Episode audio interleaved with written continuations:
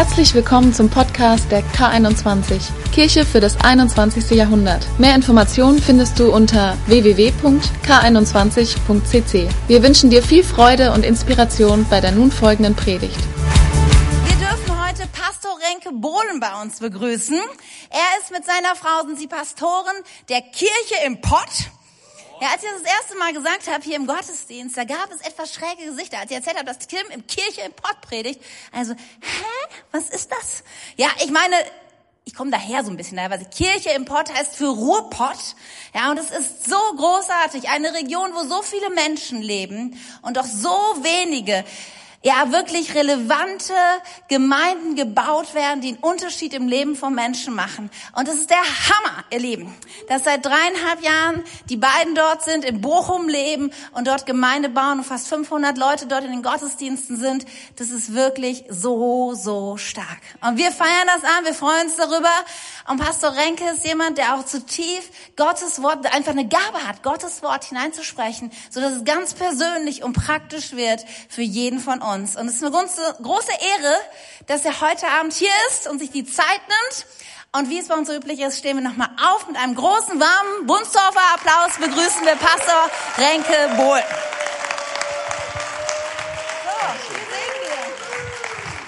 Vielen Dank. Jesus, wir danken dir für diese Kirche, wir danken dir für diesen Hammer Worship heute Abend, dass wir dich anbeten können dass du der Mittelpunkt unseres Lebens bist. Und Jesus, dass du alles bist, dass du unser König bist, dass du unsere Hoffnung bist. Und wir möchten dich jetzt bitten, dass du uns anrührst. Wir möchten dich bitten, dass du zu uns sprichst. Wir möchten dich bitten, Heiliger Geist, sei du hier. Und gebrauch du meine Worte, dass es in unser Herz hineinkommt und dass wir verändert hier rausgehen, dass wir nicht die gleichen sind, dass wir mehr von dir erfahren, von deiner Größe, von deiner Schönheit und dass du unsere Offenbarung bist an diesem Abend. Danke, Jesus, für diese Kirche und diesen Abend. Amen. Amen. Ihr dürft euch hinsetzen. Wer war heute Morgen schon da von euch? Alle, fast alle. Schön. Ähm, es ist genial hier zu sein und ich durfte heute den Tag mit den Pastorenfamilie verbringen. Ihr seid eine Hammerfamilie und ich durfte das Steinhuder Meer kennenlernen. Wir waren schwimmen, Tim und ich. Nicht. Und äh, ich war bei euch zu Hause und ihr habt eine Hammerfamilie, ihr habt Hammerkids, eine tolle Katze, einen Kater. Ich habe ihn nicht angerührt, weil ich Angst hatte, dass er mich beißt. Genau. Und heute Morgen ähm, habe ich eine Predigt gehalten, die ähm, mir voll auf dem Herzen liegt und wo ich das Gefühl habe, dass Jesus uns ermutigt, ihn zu sehen auf eine Art und Weise, ähm, wie, glaube ich, Jesus gesehen werden möchte. Weil Jesus, ja, er ist, er ist unser Herr und er ist unser König und er ist, er ist der Schöpfer, aber er ist doch gleichzeitig so unfassbar persönlich. Und ich hatte diese beiden Stühle hier und ich will es nur ganz kurz wiederholen. Keine Angst, ich predige nicht die gleiche Predigt. Übrigens, als Tim sagte, ähm, Renke, wenn du kommst, dann musst du zweimal predigen. Ich so, ja cool, ist doch kein Problem. Äh, zweimal die gleiche Predigt ist kein Thema. Sagt er, nein, zwei unterschiedliche Predigten. Und dann habe ich das letzte Woche bei uns im Gottesdienst gesagt, habe gesagt, hey Leute, ich bin nächste Woche nicht da, aber betet für mich, ich muss zwei unterschiedliche Predigten halten. Ich habe so viel WhatsApp heute gekriegt. Hey Renke, Gottes Segen und du wirst es schaffen, wir glauben an dich. Ja, ich hoffe, ich hoffe, ich schaff's. Jesus. Genau, ich habe darüber gepredigt heute Morgen, dass ich gesagt habe, dass wir so oft Jesus als einen empfinden, der ganz tolle Sachen uns predigt und sagt, ich bin das Licht, ich bin der Hirte und ich bin die Tür, aber so oft vergessen, dass Jesus so unfassbar persönlich dich und mich meint und einer der größten Kumpels, Seelsorger und Könige ist, der mein allerbester Cheerleader und Supporter ist. Und das tut so wie Tim und Katja das heute mit mir gemacht haben und mich einfach Fragen gestellt, mir Fragen gestellt haben. Hey, wie geht's dir? Wie geht's deiner Familie? Wie geht's eurer Kirche? Ich habe Fragen stellen können, ich habe viel gelernt heute. Und so, Jesus ist, ist, ist der Hammer. Und das Wissen, dass Jesus, in, wenn er mit mir redet, mich ermutigt, mein Herz zu öffnen, mein Leben zu öffnen und in, wenn ich das tue, wenn ich hier sitze und anfange, nur einen Millimeter Jesus gegenüber mein Herz und mein Leben zu öffnen, dass ich weiß, dass Leben in mich hineinkommt. Wisst ihr, das erste, was in der Bibel steht, ist, dass Gott sprach. In Johannes steht, in Johannes 1, das Wort war Gott oder war bei Gott. Und dieses, wenn Jesus spricht, wenn Gott spricht, wenn, wenn das Göttliche spricht, dann entsteht Schöpfung, Schönheit, Kraft, Heilung, entsteht Leben. Jetzt überleg dir, Jesus sitzt neben dir, du öffnest einen Millimeter dein Herz und es entsteht Schönheit, Kraft, Leben, alles in dir. Wir sind manchmal so dumm, oder? Dass wir das nicht machen. Wir setzen uns hin mit unserer Bibel und wenn wir es schaffen, tagtäglich schlagen unsere Bibel auf und okay, ja, lese meine Sätze. Wir denken ja sogar, wenn ich die Sätze lese, ohne drüber nachzudenken, dass es irgendeinen Segen bringt. Ja, Gott kann auch das tun. Aber Gott möchte in dem dir begegnen und möchte ganz persönlich dich fragen. Es geht hier nicht um Religion. Wir sind nicht religiös. Also wir sind religiös. Deswegen predige ich die Predigt, damit wir es nicht mehr sind. Weil nicht religiös zu sein, religiös zu sein heißt, ich sitze hier und denke so, ja, egal, was Jesus sagt, es wird schon irgendwie helfen und ich mache jetzt irgendwie einfach irgendwas. Aber nicht religiös ist, wenn ich eine Beziehung habe und Jesus eine Beziehung mit mir haben möchte das ist das Schönste, was es gibt. Ich möchte euch eine Geschichte erzählen. Darf ich ein bisschen persönlicher sein heute? Ruth sagte vorhin schon, es war eine persönliche Predigt heute Morgen und auch jetzt wird es nicht viel weniger persönlich. Und ähm, ich war, ich bin baptistisch aufgewachsen. Falls du nicht weißt, was es ist, das sind, ist eine Konfession, wie Tim auch. Und ihr bist nicht so aufgewachsen, aber du hast es kennengelernt am Anfang deines Christenseins.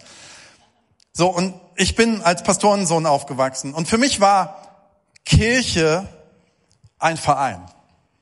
So, mein Vater war nie, äh, der war Ortspastor, da war ich aber noch nicht geboren. Aber später war er mehr so überregional unterwegs und ich hatte keine Ahnung, was der da macht.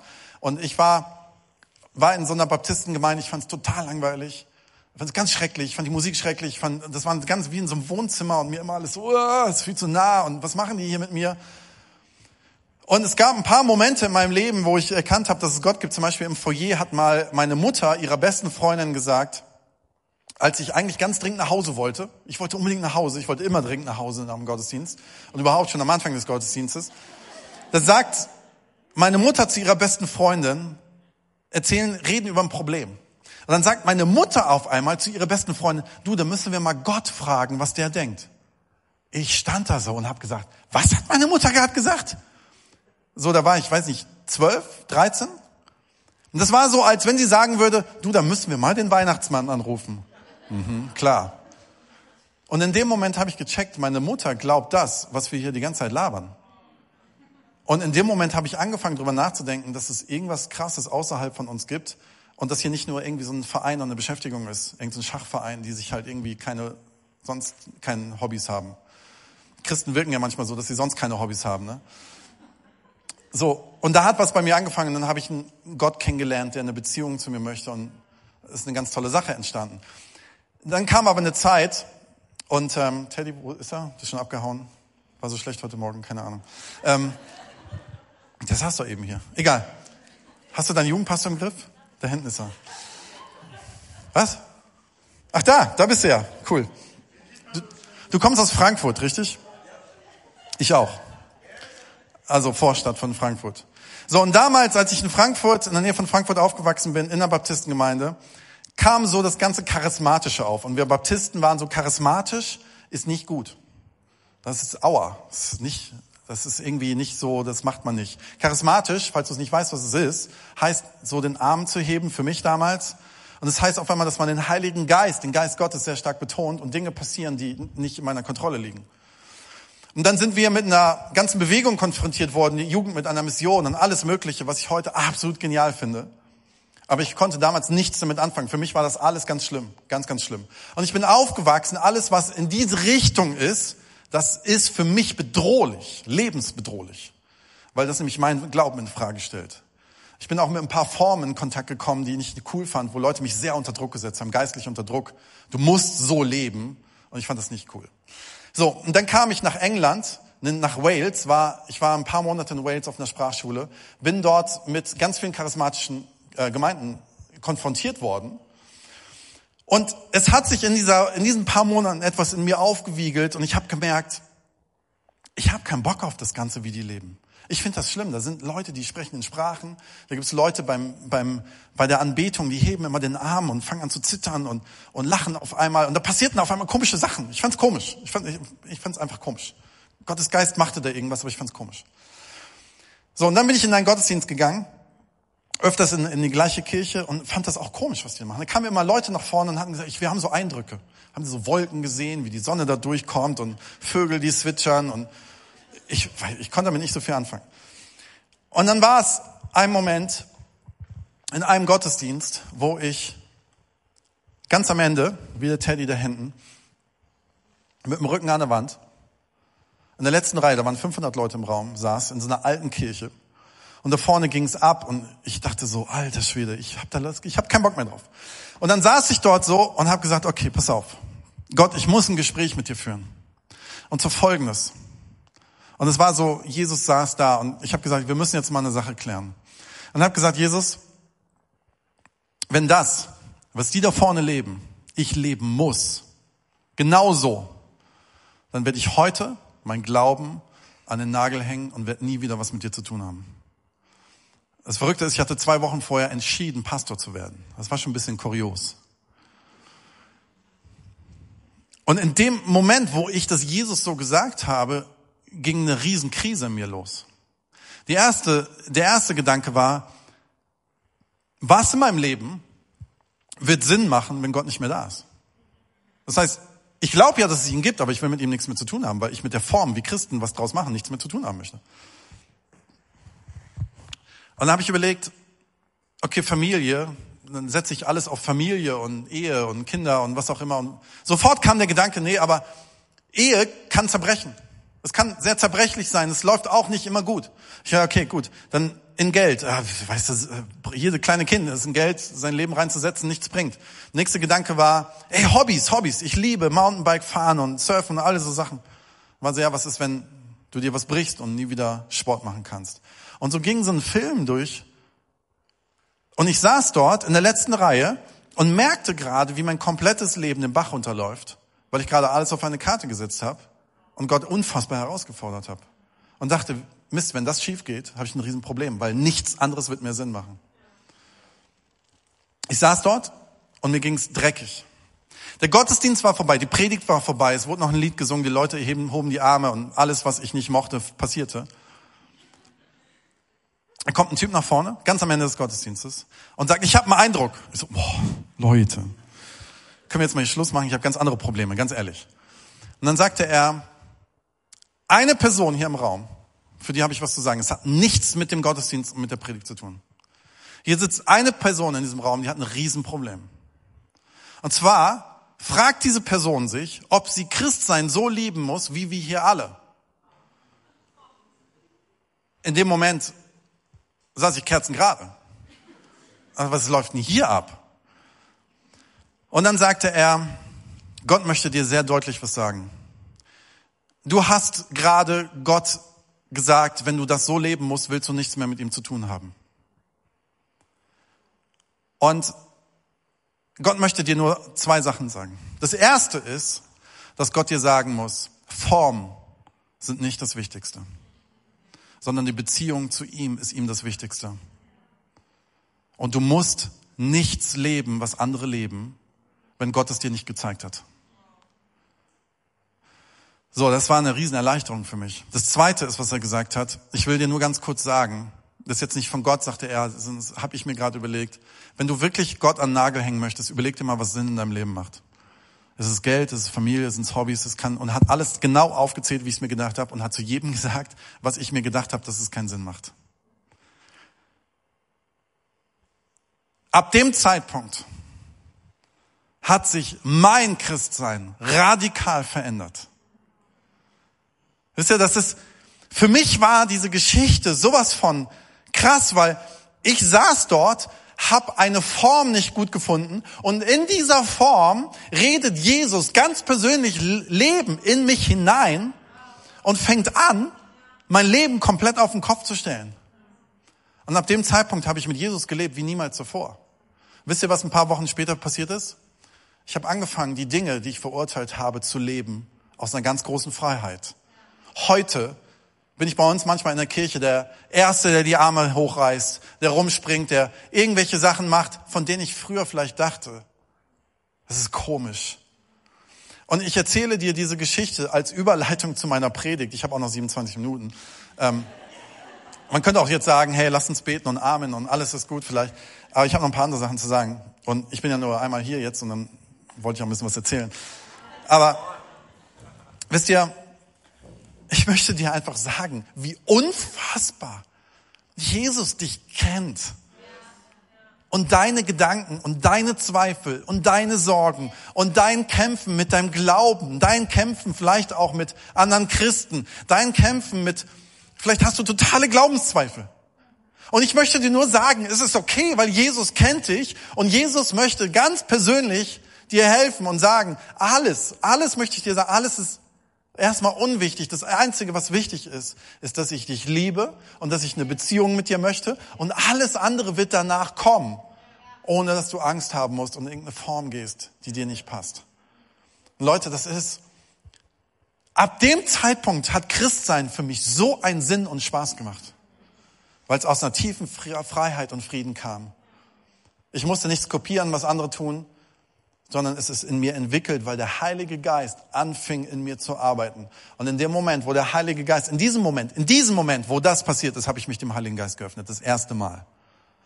Und in dem Moment konnte in mir was passieren. Eine Kraft und eine Schönheit, eine Schöpfung, die zu ganz vielen geführt hat. Und das ist mein persönlicher Weg mit Jesus. Auch den kannst du nicht kopieren. Aber eine Sache kannst du für dich mitnehmen. Jesus meint dich. Egal, wo du gerade sitzt, wie du heute hierher gekommen bist und wie es dir geht. Und heute Morgen habe ich darüber geredet, dass ich gesagt habe, dass genau dieser Jesus in dich hineinleuchtet. Deswegen sagte ich bin Licht für diese Welt und als allererstes für dich, als in deinem, in deinem Sein und möchte dich durchleuchten und möchte dir helfen. Und ich möchte an diesem Punkt kurz ein bisschen tiefer gehen.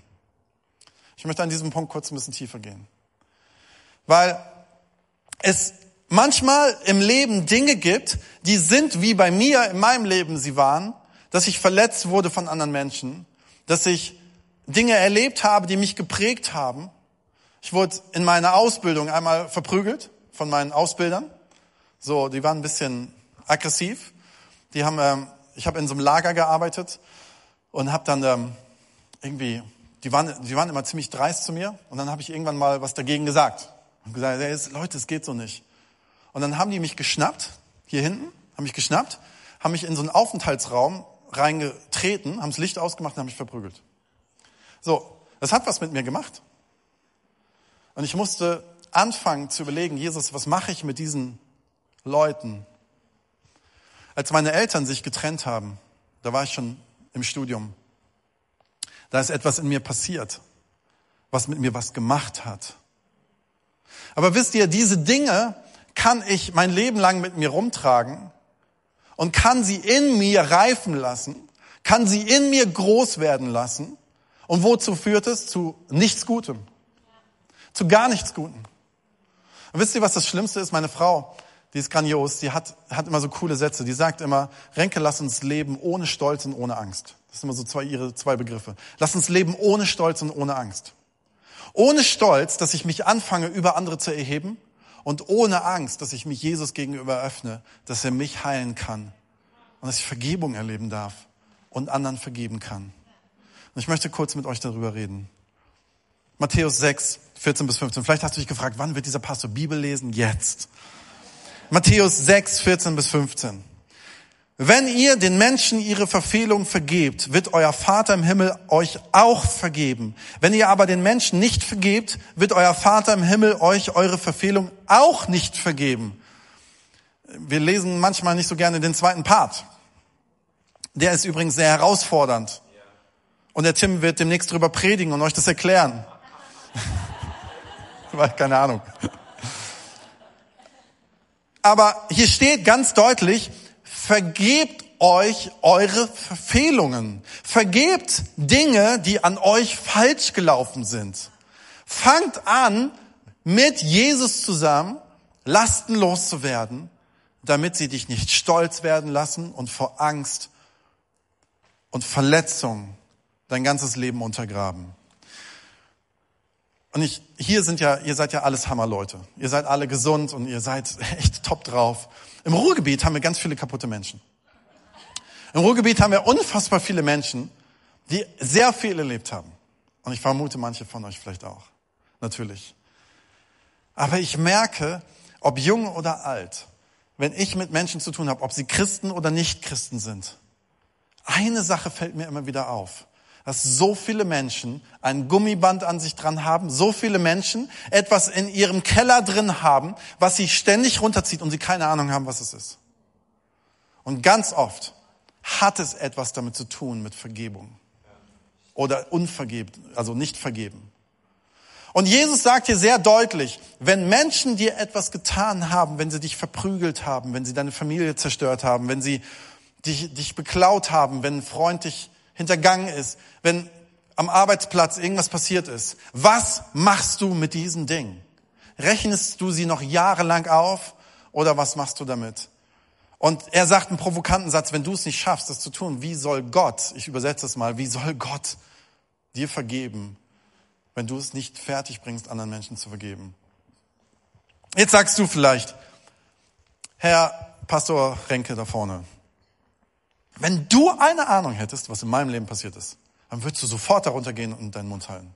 Du hast keine Ahnung, was bei mir passiert ist. Wie kannst du über Vergebung reden, wenn du wüsstest, was letzte Woche oder vor ein paar Jahren passiert ist?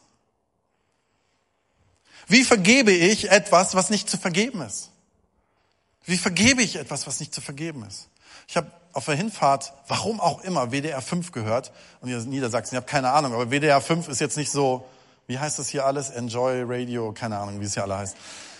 So, und Enjoy Radio Ü60 oder so. Nee, wie heißen hier so Sender? Du kennst WDR 5, weiß auch nicht. NDR 1, NDR 1, ist perfekt.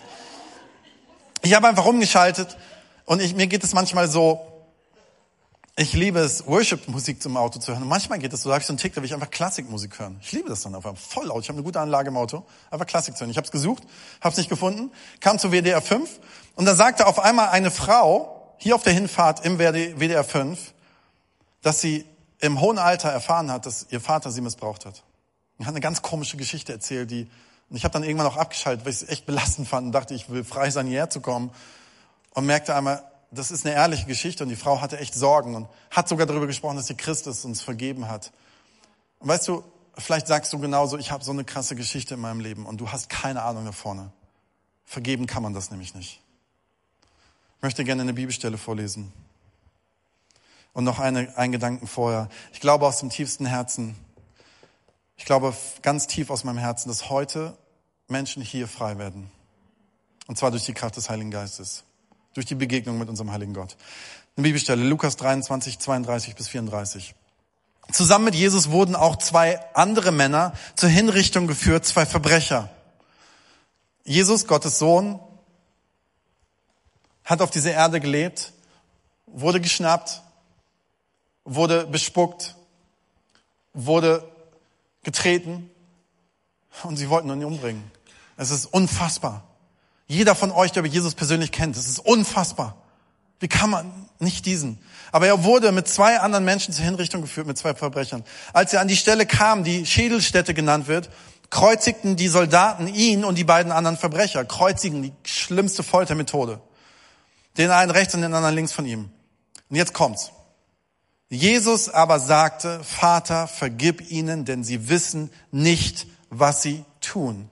Die Soldaten warfen sogar das Los um seine Kleider und verteilten sie unter sich. Mir ist wirklich klar, dass vielen Menschen sehr Schlimmes passiert. Aber wisst ihr was? Jesus ist uns in allen Dingen ein Vorbild. Du wurdest noch nicht umgebracht, sonst würdest du hier nicht sitzen. Jesus wurde umgebracht und wurde gefoltert. Und zwar für etwas. Er wurde gefoltert und umgebracht für etwas, was man nur Liebe nennen kann. Jemand wurde gefoltert und umgebracht und bespuckt, weil er einfach nur geliebt hat, nichts anderes. Und wenn du denkst, du hast was Schlimmes erlebt, dann ja, das glaube ich. Aber er hat was Schlimmeres erlebt. Und er sitzt, hängt am Kreuz und sagt, vergib ihnen, vergib ihnen. Lass uns auf Jesus schauen. Lass uns, wenn wir in unsere Ehe schauen, wenn du vielleicht merkst in deiner Ehe, ich kann es nicht vergeben, lass uns auf Jesus schauen. Lass uns lernen von ihm. Und ich sage jetzt nicht, dass es einfach so ist. Lass uns, und das möchte ich gerne in der, in der Predigt ein bisschen erklären, wie es nicht nur einfach so ist, sondern wie wir den Weg der Vergebung gehen kann. Vielleicht merkst du in deinem Business, in deinem Geschäft, haben Geschäftskunden etwas mit dir gemacht, du kannst es nicht vergeben. Oder der Mensch, der dir ein Auto verkauft hat, was kaputt war, du kannst es nicht vergeben. Du kannst nicht deine Mutter oder deinem Vater vergeben. Und wisst ihr, wie das manchmal mit Vergebung ist? Bei uns zu Hause gibt es manche Rollen, die verkehrt sind. Nicht verkehrt sind, sondern die sind vielleicht sogar genau richtig, aber anders als bei anderen. Deswegen sage ich, sie sind verkehrt. Meine Frau und ich sind an einer Stelle unterschiedlicher als viele Freunde von uns. Denn ich liebe Putzen. Ich finde Putzen total geil. Sorry für das Wort, aber ich finde das total genial. Ich. Du auch, Tim? Nee. Tim auch. Katja, hast gehört? Tim auch. Und für mich das Allergrößte ist, und es ist jetzt nicht gespannt, ist Staubsaugen. Ich liebe Saugen. Warum auch immer. Und wenn bei uns Gäste kommen, sage ich immer zu Sarah, sagt immer, hey, deck den Tisch und stell die Blumen. Ich sage, ich sauge. Erst wird gesaugt. Weil wenn der Boden dreckig ist, auch hier ist so ein bisschen Staub, so müsste eigentlich meiner mit dem Staubsauger kommen. Nein, das stimmt nicht. So, aber kennt ihr das? Und genauso erleben das leider viele Christen. Sie sagen, da ist etwas auf dem Boden und wir wollen es gerne wegsaugen. Es soll weg aus meinem Leben. Und dann bin ich vielleicht in einem Gottesdienst und sage, Jesus, vergib mir und ich möchte versuchen zu vergeben und es ist so schwer. Und dann ist es so, es gibt, kennt ihr das? Du saugst und du machst es alles sauber, das ist der Hammer, und das ist ein Krümel. Das ist meistens im Auto, das ist am schlimmsten, aber auch bei uns im Wohnzimmer, das ist ein Krümel im Teppichboden und du gehst da drüber und nichts passiert. Dann stellst du das Ding auf Maximum und gehst nochmal drüber und es ist nichts passiert. Dann nimmst du dieses Ding ab und robbelst darum. Und manchmal habe ich schon das Gefühl, ich muss gleich ein Messer holen, um den Teppich an der Stelle rauszuschneiden. Aber manchmal geht es uns tatsächlich so mit unserem Leben, dass wir genau das denken. Warum, Jesus, geht das nicht weg? Ich saug und saug und saug. Ich mache Lobpreis und heb meine Hand und ich versuche heilig zu leben und ich habe die ganze Bibel auswendig gelernt und ich saug und ich saug und saug und es geht nicht weg. Wisst ihr warum? Weil es nicht um Religion geht, sondern es geht um Jesus. Und Jesus kann es wegmachen. Vielleicht können wir es nicht wegmachen, aber Jesus kann es wegmachen. Ich möchte euch mit euch einen Weg gehen. Manche gehen mit Vergebung genauso um und merken, es passiert nicht, aber Jesus hilft uns. Und ich möchte euch gerne zwei Punkte, es sind nur zwei Punkte, ist gar nicht lang. Zwei Punkte. Das erste ist, bete für die, die dich verletzt haben. Bete für die, die dich verletzt haben. Ich habe über acht Jahre eine Kleingruppe gehabt mit Jungs. Und Teddy, falls du die Möglichkeit hast, mit 12, 13-Jährigen eine Kleingruppe anzufangen mit Jungs und sie begleiten, bis sie 18 sind, das ist das Beste, was dir passieren kann. Das macht so einen Spaß. Also ich will dir nicht reinreden, wie du, was er zu tun hat, aber ich sag's nur mal so quer. Und wir haben die witzigsten Sachen erlebt und die ersten zwei Jahre haben sie nicht gebetet und haben nur in die Luft geguckt, haben sich immer tot gelacht, wenn ich gebetet habe, warum auch immer. Und wir sind einen ganz langen Weg gegangen und ich habe heute noch viel Kontakt mit denen. Teilweise sind sie bei uns in der Church und tragen Sachen mit. Ähm und dann war einer da, der war auf der Hauptschule und hat gesagt, ey, bei uns auf der Hauptschule ist einer, der ist ganz schön schlimm. Und der macht mir das Leben extrem schwer. Und dann haben wir als ganze Kleingruppe überlegt, was kannst du tun? Und er sagte, ja, ich muss irgendwie mehr trainieren und ich muss dir meine reinhauen. Und ähm, so, hey, vielleicht ist das nicht der coolste Weg. Es wäre cool, wenn du dich wehren kannst, wenn er was von dir will, aber lass mal. Und dann sind wir zusammen drauf gekommen und haben gesagt, lieber Mario, wie wäre es eigentlich, wenn du für den betest? Also, wegen dem schlafe ich nachts nicht und will morgens nicht zur Schule gehen, für den zu beten. Das ist das allerletzte, was ich machen würde. Ich hasse diesen Typen. Ich finde ihn abscheulich. Ich würde ihm am liebsten einen reinhauen. Der ist so grausam, der ist so grässlich, der ist so voller Hass. Für den kann man nicht beten. Den kann man nur das Schlechteste wünschen. Und dann sind wir über mehrere Wochen als Kleingruppe, haben wir uns um ihn herumgestellt und haben für ihn, für dieses Problem gebetet, bis sein Herz weich wurde. Und er gesagt hat, okay, ich bete jetzt ein Gebet. Und hat für den gebetet. Nächsten Tag klingelt Sturm an meiner Tür. Und er sagt, Renke, du kannst dir nicht vorstellen, was passiert ist. Ich habe angefangen, mich mit diesem Typen zu befreunden. Ich weiß nicht warum. Und wisst ihr, für andere Menschen zu beten, verändert Dinge. Lukas 6, 27 bis 28. Aber euch, die ihr mir zuhört, sage ich, sagt Jesus, liebt eure Feinde, tut denen Gutes, die euch hassen, segnet die, segnet die, betet für sie, segnet die, die euch verfluchen, betet für die, die euch Böses tun. Sagt Jesus. Es ist keine Predigt, wo ich die Bibel ausquetsche und euch versuche, was zu vermitteln, was ich vermitteln will. Hier steht schwarz auf weiß. Betet für die, die euch Böses getan haben. Und Leute, das ist schwer. Es ist schwer. Aber wisst ihr, was passiert, wenn ich für andere bete? Es passiert was in mir. Es passiert was in der unsichtbaren Welt. Naja, und dann sagst du vielleicht, okay, ich bete für meine Feinde ja, okay, ich bete für meine Feinde, schenke ihnen Ausschlag hinter den Ohren oder irgendwie sowas. Nein, das ist nicht damit gemeint. Matthäus 5 sagt Jesus etwas sehr Schockierendes. Ihr wisst, dass es heißt, du sollst deine Mitmenschen lieben und du sollst deine Feinde hassen. Ich aber sage euch, liebt eure Feinde und betet für die, die euch verfolgen. Hier geht es nicht, dass du für deine Feinde betest, dass sie Ausschlag hinter den Ohren kriegen, sondern du sollst wirklich für sie beten, dass es ihm besser geht. Und ich glaube, das ist ein Riesen-Opener. Das, was in meinem Gespräch mit Jesus passiert, ist nämlich etwas, was ich weiterreiche. Ich reiche es weiter und es passiert mehr Segen. Hat dich jemand verletzt, bete für ihn. Hat dich jemand missbraucht, bete für ihn. Hat dich jemand belogen, bete für ihn. Hat dich jemand betrogen, bete für ihn. Hat dir jemand was weggenommen, was dir wichtig war, bete für ihn. Bete für ihn, bete für ihn. Warum sagt Jesus das? Weil ich glaube, dass die richtige Einstellung das richtige Handeln bewirkt. Die richtige Einstellung bewirkt die richtige Handlung. Das heißt, deine Einstellung ändert sich beim Beten. Deine Einstellung ändert sich beim Beten. Es passiert vielleicht noch nicht mal was mit dem anderen. Und aus deiner Einstellung, die sich verändert, verändert sich dein Handeln und dein Blick den Menschen gegenüber. Und wenn Jesus es schafft, am Kreuz zu sagen, vergib ihnen, die mich gerade rannageln an das Kreuz und foltern. Wenn sein Blick für diese Menschen sogar liebevoll ist und vergebend ist, dann kann während ich für Menschen, die mir Böses tun, mein Blick verändern, so wie Jesus sie sieht. Und es passiert etwas Grandioses. Ich verändere durch das Gebet mein Herz, bevor ich nur in die Nähe komme, das Falsche oder das Richtige zu tun. Wenn du nämlich auf das richtige Gefühl wartest zu vergeben, ey, ganz ehrlich, das wird nicht kommen. Wenn jemand dir was Böses getan hat, warte nicht drauf, oh, bis so ein Frieden kommt und auch jetzt würde ich den gerne umarmen und küssen. Nein, der hat dir was Böses getan. Das kommt nicht einfach natu natürlich in deinem Inneren hoch, sondern fange an, etwas zu tun, Starte mit einer Veränderung deines Herzens. Und das wird zu etwas führen, wo du vergeben kannst und Freiheit erfährst. Und ich möchte kurz was raten. Ganz kurz, nur ganz kurzes Coaching im Vergeben und Beten. Starte klein. Starte klein.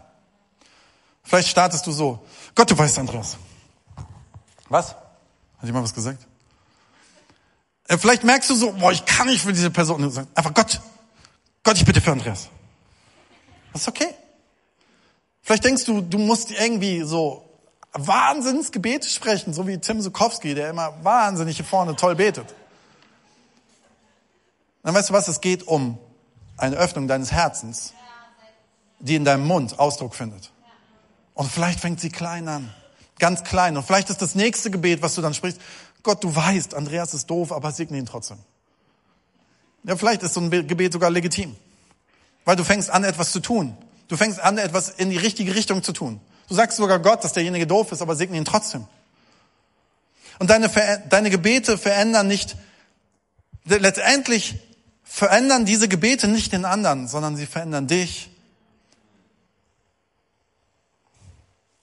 Ich möchte euch eine Story erzählen. Und ich kann mir vorstellen, dass es für den einen oder anderen sehr existenziell ist, diese Geschichte. Ich war für ein halbes Jahr in Amerika, das habe ich schon mal erzählt. Und ähm, ich habe bei einem alten Ehepaar gewohnt. Die haben ein traumhaftes Haus gehabt. Er hat Uhren gesammelt. Total crazy, der Typ. Der hat immer tagsüber geschlafen und nachts war der wach und war schon Rentner. Ich wusste, der hat mal für Motorola gearbeitet, so ein Handyhersteller. Und sie war eine ganz tolle alte Frau, ganz weise. Und morgens gab es immer saftige Donuts auf so einer tollen Theke. Und die haben ein traumhaftes Holzhaus in so einem Wald in der Nähe von Chicago gehabt. Alles super. Und dann sitze ich irgendwann mit ihr zusammen und habe mal ganz tolle Gespräche geführt, morgens bei einem leckeren Kaffee. Und dann habe ich mal gesagt, erzähl mal eure Lebensgeschichte. Und dann fängt sie erst mal an, ja, weißt du eigentlich, was mein Mann früher gearbeitet hat, Rick? Ich so, ja, für eine Handyfirma. Ja, ja, ja, er hat für eine Handyfirma gearbeitet. Nur was du nicht wusstest ist, er hat das Handy erfunden. Ich so, Moment, das Handy weltweit, jeder hat ein Handy, hat er hier da vorne, der kleine Mann, der da vorne auf dem Fußboden gerade schläft, der hat immer auf dem Fußboden geschlafen. Weil der ist immer durchs Haus gelaufen, der hat immer an seinen Uhren gebastelt und wenn er müde war, hat er sich einfach hingelegt und hat geschlafen. Und meistens der Hund neben ihm. Dieser Rick, der da in der Joggingpeitsche gerade auf dem Fußboden liegt, hat das Handy empfunden. Sagte, ja, die Story ist so, du kannst es dir von ihm erklären lassen. Er hat es mir dann später auch erklärt, dass er irgendwann einen Anruf gekriegt hat, dass er mit jemandem aus Europa von Siemens und von Nokia und er sollen weltweit für die für die ähm, hier, äh, wie nennt es noch, ähm, Regierung äh, sowas Drahtloses erfinden soll. Die brauchen das irgendwie so in jedem Land, so ein, so ein drahtloses Telefon. Dann haben die sich aufgemacht und haben sich getroffen und haben das entwickelt, haben es tatsächlich entwickelt, in 70er Jahren. Dann wurde es irgendwann nur für, für ähm, Secret Service und so was benutzt und hat weitererzählt. Lange Geschichte will ich euch jetzt gar nicht erzählen, bis das Ding eben in die Massenproduktion ging. Später, als ich in Deutschland war, habe ich auf äh, irgendwas Phoenix N24, keine Ahnung was, einen Bericht gesehen, wie das Handy entstanden ist. Und da stand mein Rick. Also es stimmte. Und dann sagt sie, ja, aber das war gar nicht so einfach, unser Leben. Weil er war die meiste Zeit in Europa, irgendwo anders in Amerika stationiert. Dann sagt sie, weißt du eigentlich, was für ein Leben wir geführt haben? Ich so, ich habe keine Ahnung. Ich habe ja gerade erst erfahren, dass in diesem Haus hier derjenige ist, der das Handy empfunden hat. Sagt sie, mein Mann ist Alkoholiker, der ist heroinsüchtig, der ist wie oft fremdgegangen und mit Prostituierten unterwegs gewesen, das weiß ich gar nicht. Und du musst dir vorstellen, das hat er mir später auch erzählt, jede Sucht, die du dir vorstellen kannst, hat dieser Mann. Also heute ist er frei, aber er hatte sie. Und dann sagt sie, unsere Ehe war kaputt und im Keller und tot. Also eine Liebe habe ich nicht mehr gespürt. Und wenn dieser Mann zur Tür reingekommen ist von seinen, von seinen Business-Trips, dann habe ich den gehasst. Ich habe den verabscheut. Ich wollte nie mit dem in einem Haus sein. Und ich sage, was hat sich denn verändert? Weil heute sieht es so anders bei euch beiden aus. Sagt sie, ich habe eines Tages mit einer Freundin zusammengesessen, die Christ ist, und habe ihr gesagt, ich will mich trennen von meinem Mann. Ich bin mir 100% sicher, ich werde heute meine Tasche packen und werde gehen. Ich will den auch nie wieder sehen. Ich werde es nur noch mit dem Anwalt machen. Und dann hat die Freundin gesagt, okay, das kannst du machen, weil du hast alles Recht dazu, das, was er mit dir angestellt hat. Ich möchte eine einzige Sache mit dir machen. Eine einzige Sache. Ich möchte jetzt mit dir beten.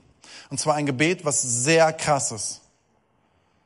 Und dann hat sie sich mit ihr hingesetzt und ist mit ihr durchgegangen, ein Gebet, wo sie angefangen hat zu beten und Gott die Erlaubnis zu geben, wenn es noch irgendeine Chance gibt, dass Gott in diesen Prozess reinkommt. Und sie sagte, ein paar Stunden später ist sie nach Hause gefahren. Es war ein krasses Gebet. Irgendwas ist in ihr passiert. Und abends ging die Tür auf und Rick kam rein. Und sie hat diesen Mann geliebt wie niemals zuvor. Niemals zuvor. Und sie hat ihm vergeben und zwar alles. Und er war kein Christ damals, er ist dann Christ geworden. Die haben für eine Kirche dann ehrenamtlich gearbeitet und haben unfassbare Dinge getan, haben hunderte von Menschen aufgenommen in ihrem Haus. Und ich möchte euch diese Geschichte gerne erzählen, weil das, was in der Bibel steht, ist kein Märchen. Es ist kein Märchen, sondern es ist geschrieben für dich und für mich und für unser Leben. Und es verändert uns. Und Jesus ist nicht am Kreuz gestorben, damit wir ein Kreuz irgendwo uns aufhängen und um unseren Hals hängen. Er ist hier gestorben, damit wir Freiheit erleben in unseren Ehen, in unseren Beziehungen, damit wir loswerden. Und wisst ihr, was Freiheit bedeutet? Es bedeutet wirklich Freiheit. Es bedeutet, dass das Leben auf einmal du aufrecht wieder gehst und durchs Leben gehst mit Würde und mit einem Bewusstsein, Gott lebt in dir. Das ist unfassbar. Deine Gebete, wie bei Kala, können verändern. Und zwar mehr, als du glaubst. Mein zweiter, letzter Punkt. wir vergeben, wie Jesus uns vergeben hat. Das erste, bete für Menschen. Und nachdem du gebetet hast und Prozess bei dir angefangen hat, fange an zu vergeben. Kolosser 3, 13. Geht nachsichtig miteinander um und vergebt einander, wenn einer dem anderen etwas vorzuwerfen hat. Genauso wie der Herr euch vergeben hat, sollt auch ihr einander vergeben. Es ist sehr deutlich biblisch. Es ist nicht nur Jesus, sondern wir sollen es weiterleben. Und fang bitte im Kleinen an. Wenn heute du hier reingekommen bist und irgendeiner hat dich so richtig genervt, vergib ihm. Bete für ihn, vergib ihm. Wenn morgen auf der Arbeit oder letzte Woche in der Schule etwas passiert ist, bete für sie und vergib ihn. Wisst ihr, was vergeben bedeutet? Vergeben bedeutet, ich gebe das Recht ab, dieser Person noch etwas anzurechnen. Vergeben heißt nicht vergessen, sondern vergeben heißt, ich rechne dem anderen nicht mehr seine Schuld an. Genauso macht Jesus das mit uns. Und es kommt Freiheit. Als ich Christ, noch kein Christ war, habe ich viel Mist gemacht. Als ich Christ wurde, ich viel Mist gemacht, weil ich Mensch bin. Und ich glaube, im Laufe meines Lebens mache ich weniger Mist, weil ich dazulerne. Man lernt durch Schmerzen. Aber mein Leben hat sich befreit durch Vergebung am Kreuz, dadurch, dass andere Menschen mir vergeben haben. Und ich weiß nicht, wie es dir geht, aber mir wurde so, so, so, so oft vergeben. Und nur so funktioniert unser Leben. Und zwar durch Jesus. Und genau das sollen wir weiterleben. Wenn ich mich entscheide zu vergeben, verändert das nicht unbedingt meine Vergangenheit. Manche denken ja, wenn ich vergebe, dann muss ich irgendwie akzeptieren, was in der Vergangenheit passiert ist. Das musst du nicht. Aber was deine Vergebung bewirkt, ist nicht, dass es deine Vergangenheit verändert, sondern deine Zukunft. Denn du stellst dich auf komplett andere Füße. Ich vergesse nicht, aber ich rechne nicht mehr an. Und wie krass wäre das? Wie krass wäre das, wenn du gerade hier sitzt und vergibst deinen Eltern? Vielleicht bist du schon älter, vielleicht bist du jünger.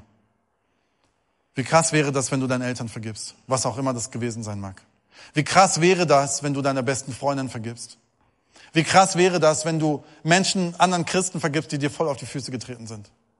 Wie krass wäre das, wenn du anfängst zu vergeben Menschen, die dir was getan haben und du mit der Kraft Gottes die Dinge ans Kreuz bringst und sagst, es gehört dahin und es gehört nicht mehr in mein Herz. Denn Menschen, die nicht vergeben, graben sich ein eigenes Grab.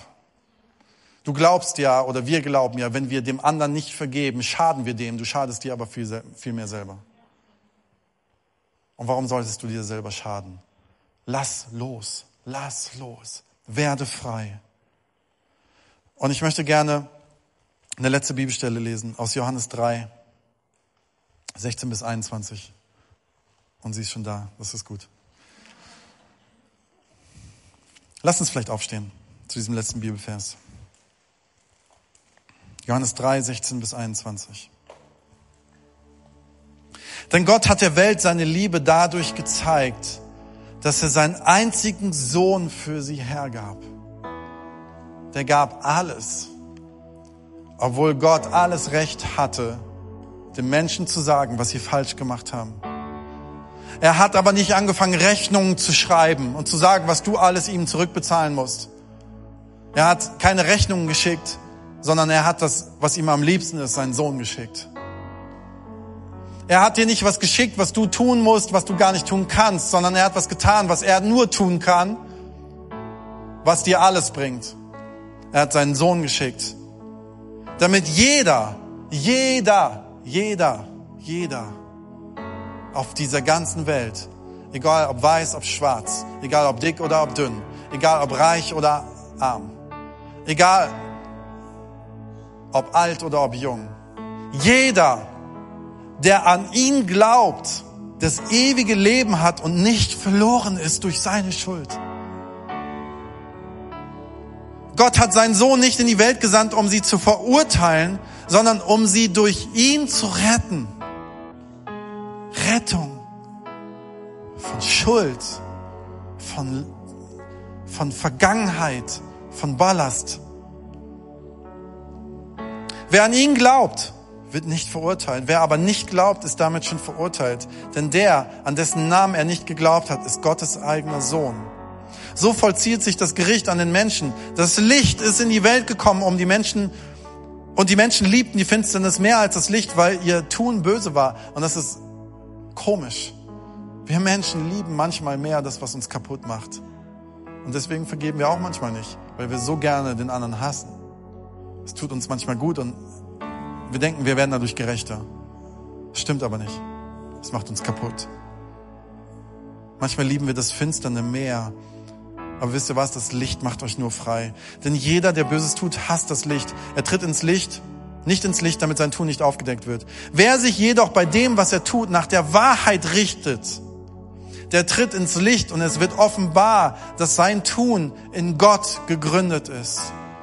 Jeder, der ins Licht tritt, der erlebt Wahrheit. Und Wahrheit ist Jesus Christus. Und Jesus Christus spricht dich frei. Jesus Christus ist am Kreuz gestorben. Jesus Christus hat das Band durchschnitten, was uns vernichten soll.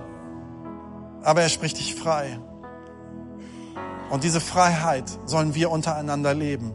Und ganz ehrlich, wenn du heute ein kleines Gebet sprichst, Jesus, segne den und den. Es entsteht die göttliche Freiheit in unserem Leben und um uns herum. Wir beten manchmal für Frieden im Irak, für Frieden in Syrien. Ich bete heute für Frieden in deinem Zuhause.